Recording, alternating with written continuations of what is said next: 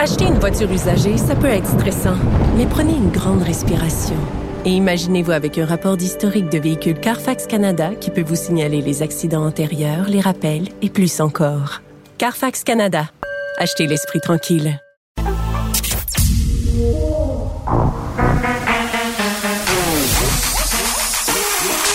Elle a une opinion sur tous les sujets.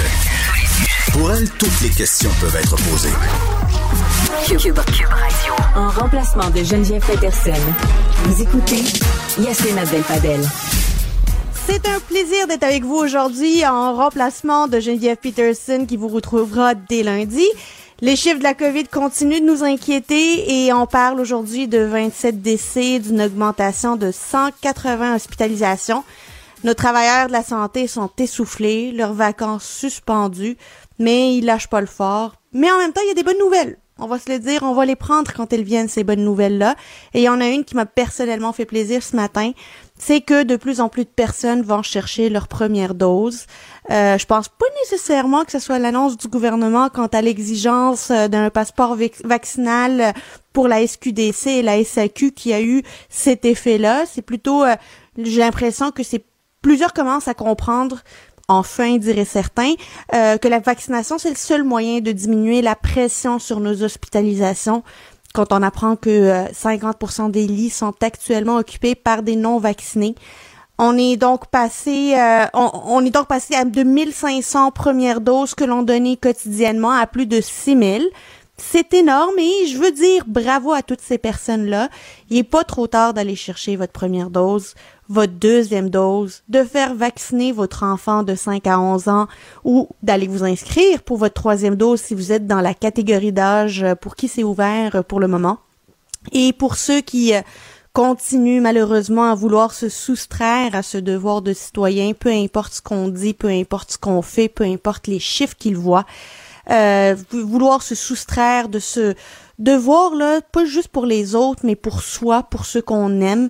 Ben, je me demande comment on va pouvoir les convaincre, puis si les chiffres puis les projections dévoilées hier les convainquent pas, puis les laissent de marbre, quoi faire de plus? C'est là où ça devient un débat de société, euh, un débat de société qui commence à se profiler tranquillement, puis on l'a vu encore aujourd'hui.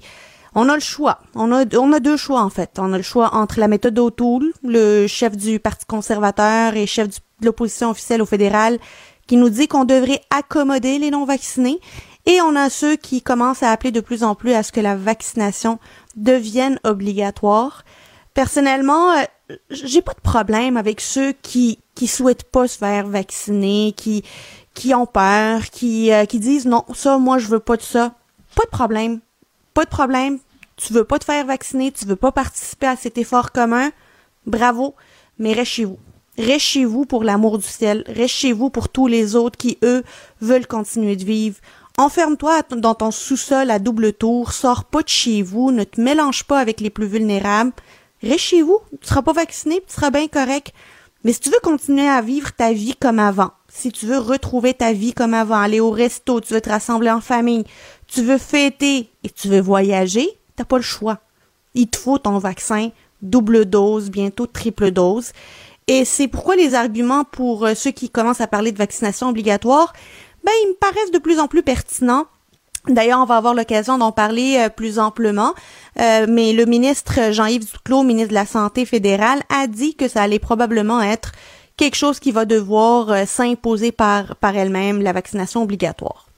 Sur un autre ordre d'idée, on a la chef du Parti libéral du Québec, Madame Dominique Anglade, qui a convoqué les médias ce matin à 10 heures pour demander à ce que le premier ministre convoque une séance extraordinaire de l'Assemblée nationale pour que les oppositions puissent poser des questions sur cette gestion de la cinquième vague. Euh, alors qu'elle était encore au lutrin, elle est encore en train de répondre aux questions des journalistes. Le gouvernement a fait savoir qu'il rejetait du revers de la main cette demande, puis qu'il n'y en aura pas de, euh, de séances extraordinaires, puis ils disent que c'est pas le moment de se rassembler alors qu'on demande à tout le monde de rester chez eux puis de limiter les contacts. En même temps, j'aurais envie de dire au gouvernement, mais vous comptez ouvrir les écoles le 17 janvier. Donc, les, on peut se rassembler pour aller à l'école le 17 janvier, mais on peut pas tenir des débats d'urgence concernant la gestion de la cinquième vague. Ça, manque un petit peu de cohérence, tout ça. J'ai beaucoup dénoncé d'ailleurs dans les derniers jours l'absence des oppositions pour poser des questions et interpeller le gouvernement sur tous ces avances-reculs, le couvre-feu, le délestage, les mesurettes de type SQDC, SAQ.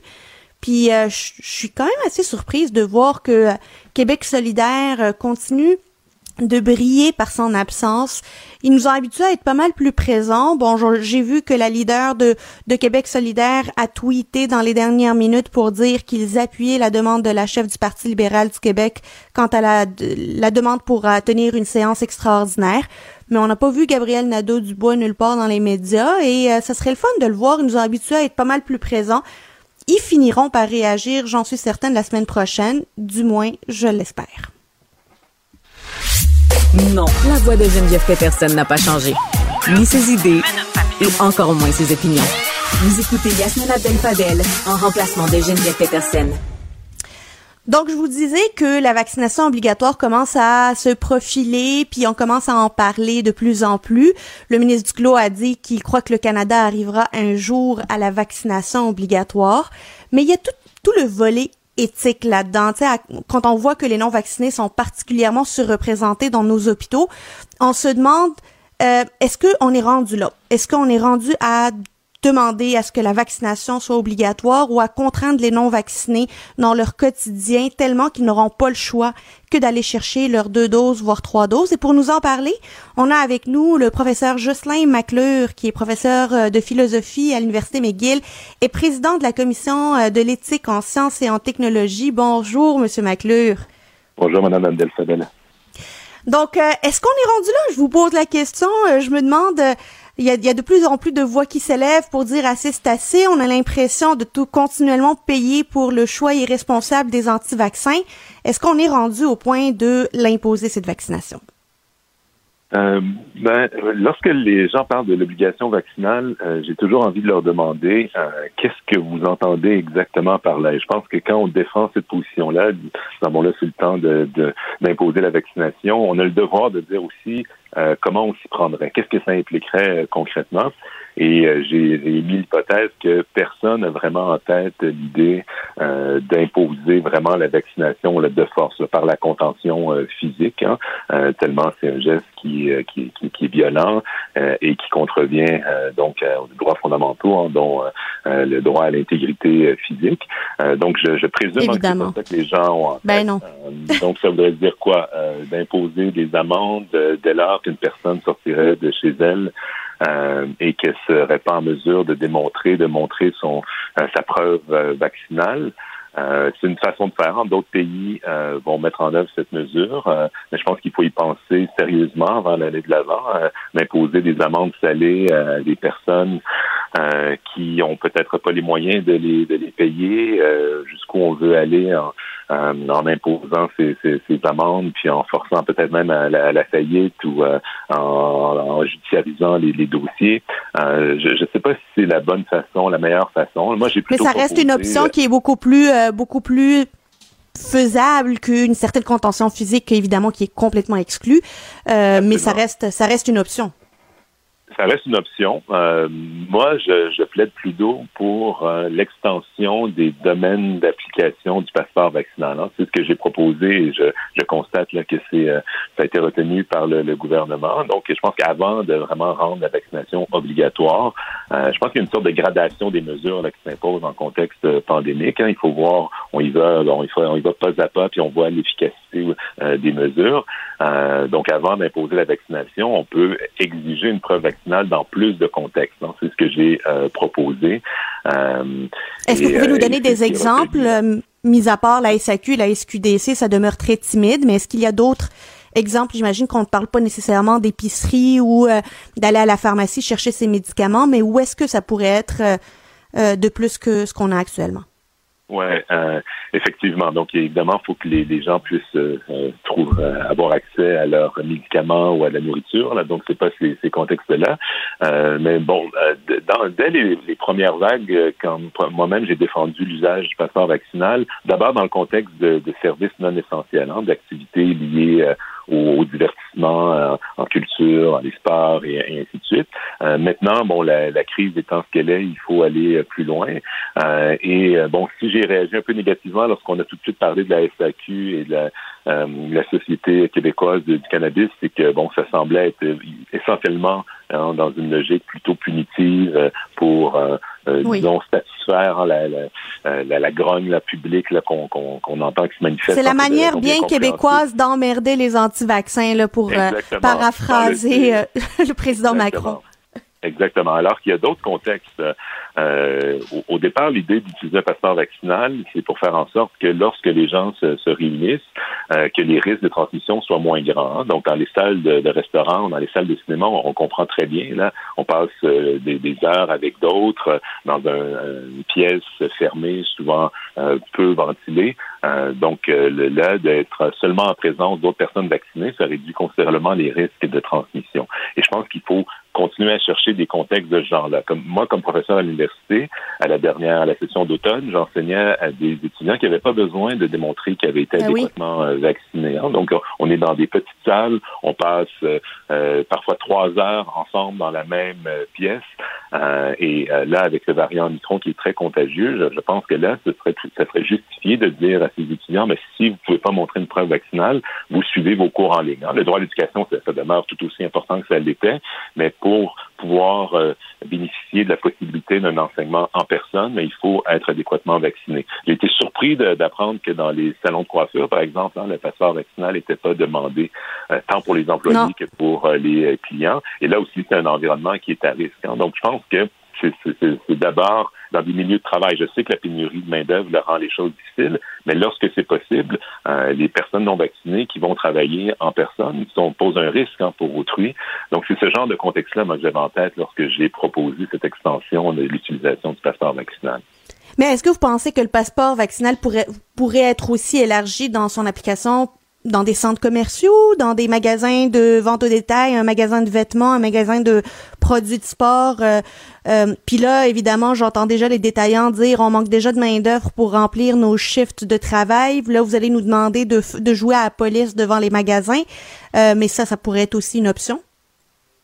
Oui, euh, puis il euh, faut toujours se rappeler que si on n'utilise pas un passeport vaccinal, euh, l'autre scénario, c'est pas la liberté absolue en, contexte pandémique, c'est des restrictions encore plus sévères, encore plus universelles ou générales.